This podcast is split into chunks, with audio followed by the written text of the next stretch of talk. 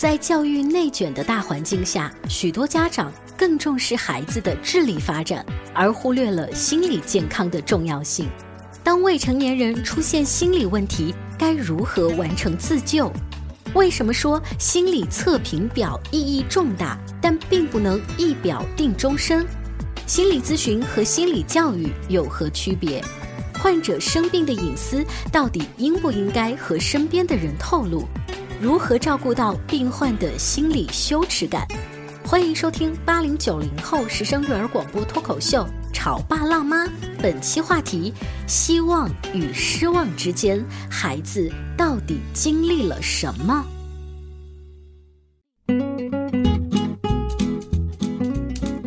欢迎收听八零九零时尚育儿广播脱口秀《潮爸辣妈》。大家好，我是灵儿。大家好，我是小欧。今天直播间为大家请来了终结心理咨询的顾旭顾老师，欢迎您。顾老师好，大家好。呃，我们在直播间里面要跟大家回顾前一段时间成都四十九中一个十六岁学生跳楼的事情哈。但是我们不是说再来说他这个视频公布怎么怎么的一些细节，然后最后啊，这个警方他去看这个视频的一些细节，再找出一些还原点，不是，嗯，而是我们发现呐，这个当中有一个值得被大家关注的，叫心理测评表。嗯，在这份心理测评表当中，这小林同学他入校的时候被检测出心理状态良好，父母眼中的小林也是性格开朗，没有发现任何异样。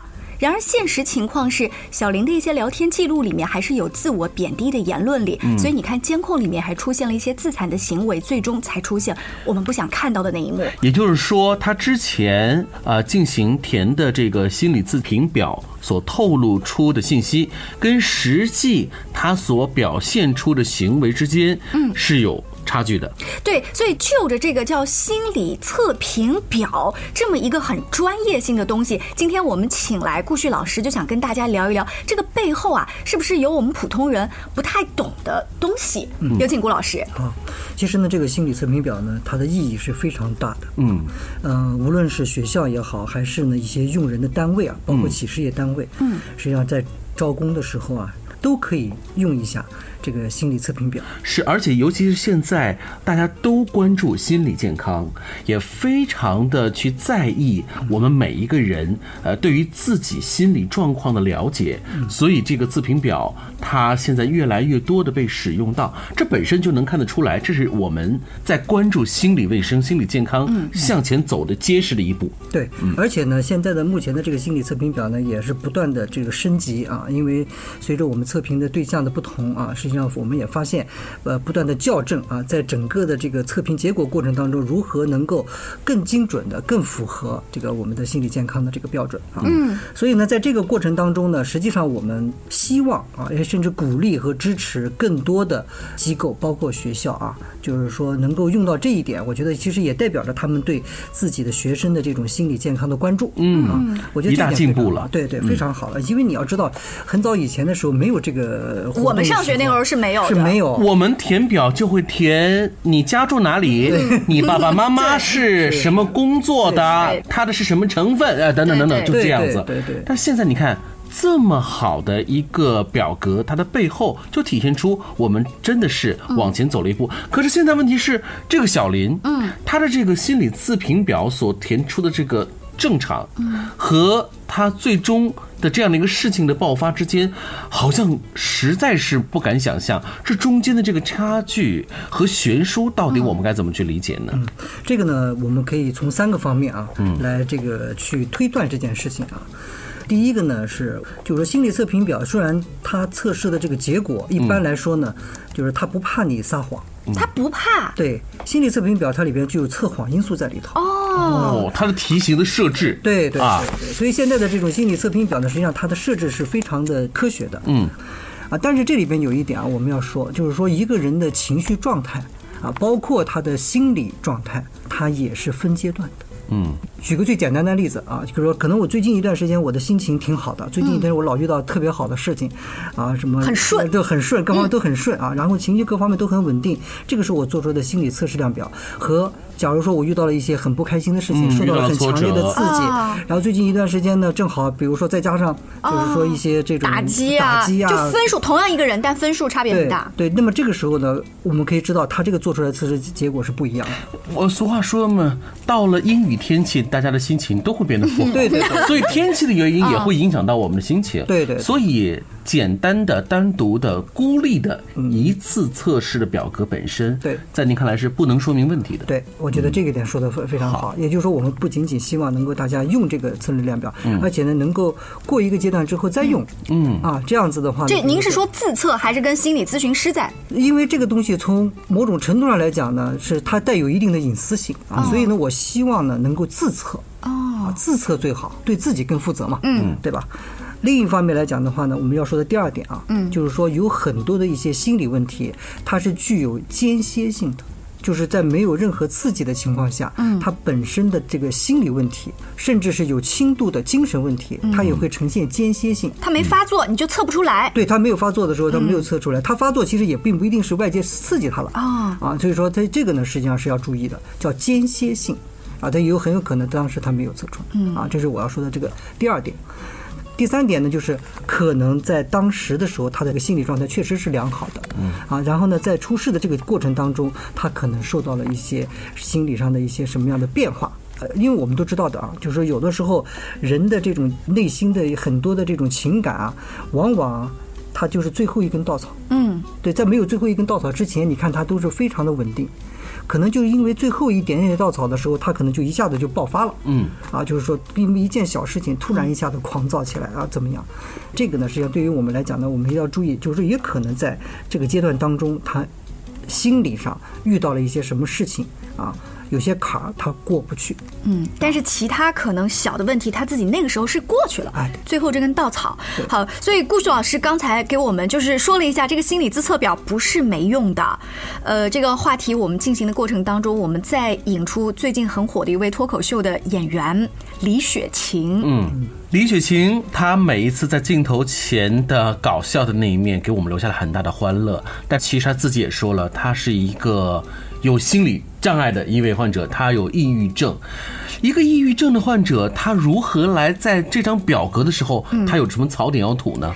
李雪琴说自己在读大四的时候，因为学业、感情各方面的压力很大，出现了严重的自杀倾向，好几次站在街上是崩溃大哭。她其实意识到自己状况不对劲了，她就是主动走到了心理中心进行咨询。嗯，她跟老师说的是：“你千万千万要帮我保密。”当然，最后自己的妈妈知道了，学校的学校的其他的老师知道了，所以他就整个人就崩溃了，因为所有人都有种防着他的感觉。其实这是对他的一次二次打击。其实有的时候这种程度和危害性要远比之前还要大。嗯，你会发现自己不仅生病，别人都知道了你的病，对你的整个的关注和目光都发生了变化。这个也像是什么心理咨询表，它延伸出一个问题。李雪琴她是自查到不舒服了，她去找；还有一些学生是被测出来不对劲，然后呢，这个心理咨询室的老师就特别重视的通知给了班主任、给家长。于是这个孩子忽然觉得自己被另类的对待了，他又觉得不舒服。顾老师怎么办？其实这里边呢，我们要注意一点啊，就是所有能够走进心理咨询室的人，他实际上呢，对这种病耻感是非常的关注的。嗯，也就是说，换句话说，对他来讲，他不希望自己的这个内心当中的这些痛苦啊、症状啊，以及构成这些痛苦症状的原因啊，以及他内心的这种各种隐私啊，让任何人知道。嗯啊，所以呢，这个第一点呢，我们要注意啊，就是心理咨询一定是非常非常保密的，这种保密的程度是非常高的。只有在这种情况下，我们的这个求助者他才会敞开心扉。才会打开心扉，嗯才会真正的在心理咨询当中获益。因为心理咨询它不是搞心理教育，它更多的是关注人内心深处的东西。嗯这些东西呢，往往是和我们很多人性的东西是有关系的。是，其中就包含着羞耻感。嗯啊，这一点特别重要。有很多的人你要知道，就因为羞耻感，他连命都不要了。啊，这个我们可以理解吧？是因为他们觉得面子被剥夺了。嗯，他自己对自己的那种你看文人，我们叫孔乙己，就说我再怎么样子，我都不能够掉价，你知道吧？这个无缘无故给我的东西，我是不会要的。是对，为什么他内心当中有这个羞耻感？嗯，也就是实际上这代表了我们心里实际上是有一个底线的啊。每一个人的内心给自己构建的这个内心的这个世界啊，它实际上是一个安全感当中是有一些底线的，其中这个。羞耻感是很重要的一根底线，是啊，这个呢也是我们跟动物、跟其他的一些就是机器啊，实际上。是不一样的地方啊，就是人他的这个情感是非常的丰富啊，它里边有非常非常细腻的地方，同时呢，也有一些我们到目前为止其实很难解释，就是说啊，这个事情对于你来讲，为什么你就那么重要呢？这个面子有到底为什么那么重要？因为有可能他的同学跟他的同事觉得这不是什么事儿，但是他却过不了这个关。对，其实现在大部分人其实还是过不了面子这一关。是，很多时候虽然现在这个社会，我们其实都知道有很多的网红啊或者怎么样子，但实际上我们再次强调一点。实际上就是大部分人其实只能看看，真让你自己去做，就发生在自己身上是不行的。做不但是我们应该要去极力的去维护和保证这样子的心理咨询的过程是要充分照顾到这个隐私的。所以李雪琴的吐槽说，当年的那样的一段。咨询，但是也引起了很多麻烦的这样的一个痛苦，我们是非常理解的。嗯，可问题就是李雪琴说了，我主动去找人求救了，我相信你了，你给我的反馈是这样，所以回想起来，李雪琴将这次的经历称之为对学校最失望的一次。嗯，这个接下来会让我们有一个怎样的思考呢？我们稍微休息一下，广告之后，请顾旭老师跟我们接着聊。你在收听的是《乔爸拉妈》，小欧。零二，叫你变成更好的爸爸妈妈。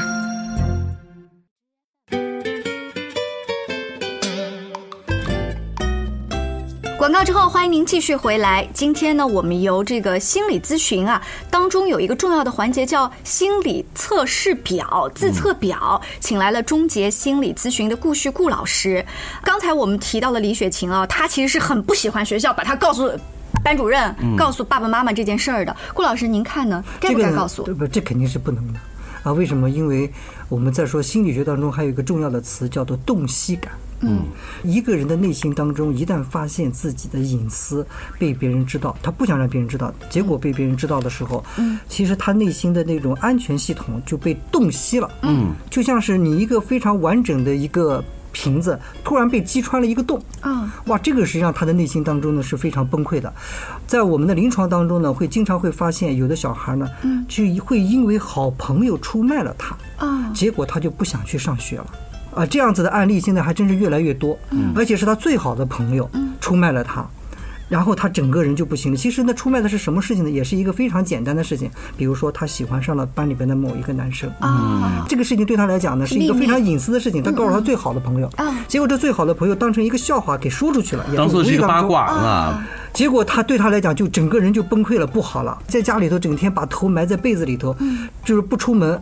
是因为他的信任感出现了危机。对，就是我们讲的心理学当中，我们讲叫洞悉感，就是一旦一个人内心当中的这个安全系统，一旦被泄露出去之后呢，他整个人的这种心理上的这种安全大厦就塌了。嗯，可以这么说，就是说最好的朋友都可以出卖我，我还有什么可以信任的？是啊，这个在人的内心当中呢，实际上是一个非常崩溃的一件事情。尤其是你刚才举的那个例子，他是小孩，他本来不觉得有这种我求助的时候。这个是他已经生病了，他去求助了，结果还这样。可我的问题来了，李雪琴她当时是一个大学生，呃，你觉得她还能自救？那？如果像小林刚才那样的例子，或者是更小一点的初中生、高中生，他们出现了问题，未成年人啊，不是理应告诉爸爸妈妈吗？对，这里边也是我们特别需要关注的。也就是说，一个人在现实生活当中，如果你遇到困难了，但是呢，如果没有一个人是值得你信任的，你谁都不愿意告诉。其实这个呢，在心理上是一个非常要高度的警戒线。嗯啊。我们在现实生活当中遇到困难、遇到挫折是正常的事情，但是呢，我们一定要有自我支持系统。这个自我支持系统其中就包含了一点，就是你要能够有一个，至少要有一个人，你可以跟他说说心里话。啊，这一点很重要。您说的这一句话，其实是现在更多的应该给爸爸妈妈们听，就是你应该去告诉你的孩子，你哪怕不愿意跟我说，没关系，你可以跟你的好朋友说，找到这样一个好朋友，对不对？对对，这个就实际上是非常重要的。嗯，啊，因为我们都知道的，人如果一旦把所有的东西都积压在内心，他一个人在这慢慢积累，他是无法消化的。嗯，我们都说啊，自己的问题自己解决，其实人自己解决自己情绪的问题是很难的。是啊，有些事情就隔了几十年，他都过不去这个坎儿。是啊，所以这件事情，实际上我也是提醒了我们啊，就是说，希望我们的孩子遇到困难是正常的，但是呢，能够及时的找到帮助你解决困难的渠道，以及能够让你放心的去说说心里话的人。是，所以你看，我们很多年前有一个呃特别有意思的东西，叫做树洞哈、网络树洞啊，很多人都会借助这个网络树洞，会说出自己的这个心事，呃，不愿意和不能够去直接面对的一个人的事情，但是呢，又不能放在心里头积压，一定要找到一个出口去释放。树洞就是这样的一个存在，嗯，呃，心理自测表在一般心理咨询师跟这个咨客哈第一次见面的时候，是不是聊聊天儿都要做这个？呃，有的是他们自己做过之后带过来的。哦，对，就自测了，觉得自己有问啊，题。对对对，啊是这样。嗯，现在好多人他实际上都是有一个自我保护的一个意识了啊。现在越来越多的人，包括家长啊，包括一些这个老师，甚至很多老师都开始拿着自测表走进咨询室。哦你你要知道，就是他能够拿着这个表格走进咨询室的人，一定是。先行一步的人是勇敢的人，是一个勇于呃认知自己，并且希望自己能够得到提升的这样一群人。是的，那他们当然会更加的在意这件事情。对对，而且他们首先一点是有痛苦的，首先我们要关注这一点。嗯，然后呢，他通过这个呃对自己的这种痛苦的了解，比如说心理呃自测表啊或者怎么样，然后呢对自己有了一个更进一步的认识，同时呢他希望能够得到最有效的帮助。嗯，在这种情况下，他走进了咨询室，而我们对于每一个走进咨询室的来访者，我们首先要跟他说的就是保密原则。嗯，在我们的咨询的过程当中啊，我们所说的所有的内容啊，不经过他的同意，是任何人是不可能知道半个字的。请他放心。对，嗯，所以这个呢，实际上也是我们区别于其他的我们做的一些心理教育啊、心理疏导工作，嗯啊，实际上这个这这是心理咨询的区别于他们的地方。而心理疏导往往更多的时候会跟你说一些建议啊，会说一些自己的一些经历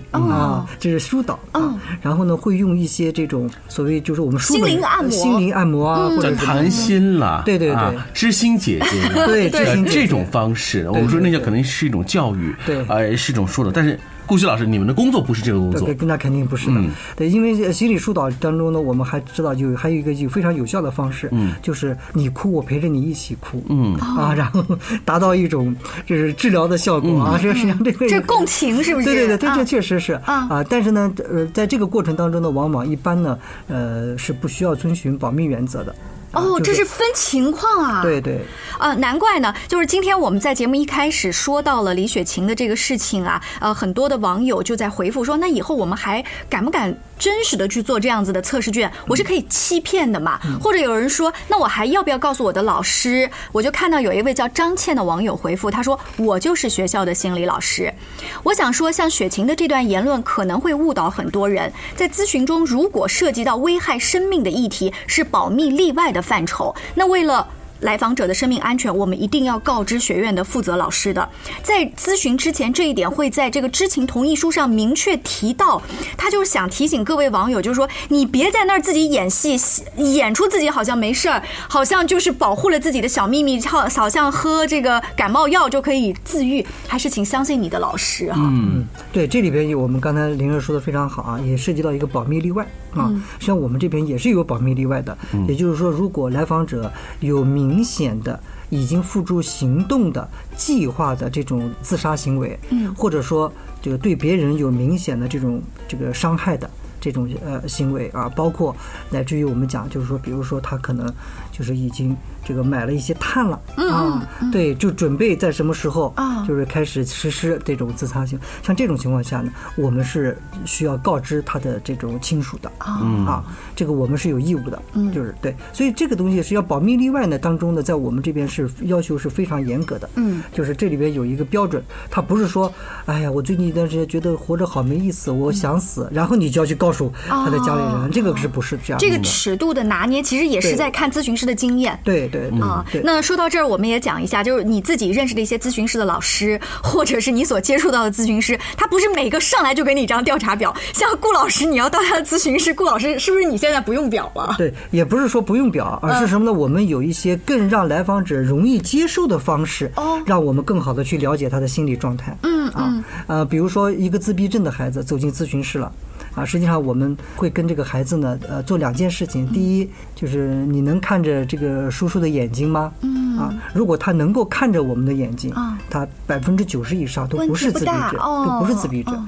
如果他不看，就你无论怎么去引导他，让他看你的眼睛，他都不看。那么这个时候呢，我们还会说，能让叔叔抱一抱吗？啊如果他又不看你，又坚决不让你抱他，那么他这个自闭症的可能性就非常大。就像这样，因为我们更多的是用一些更容易啊让对方这个接受的方式来对他进行一些非书面、非语言。对对，甚至包括我们有的人连说都不愿意说的时候，我们还有其他的更专业的工具啊，比如说像沙盘呐、啊，不行让你画一幅画啊，啊，其实这个东西都是可以的。嗯啊，我们比如说有一个最专门的技术叫做啊房树人啊。房树人，对，房树人就是在一张纸上画一个房子，嗯，画一棵树，嗯，画一个人，啊，然后呢写写上你的名字，写上你的时间，啊。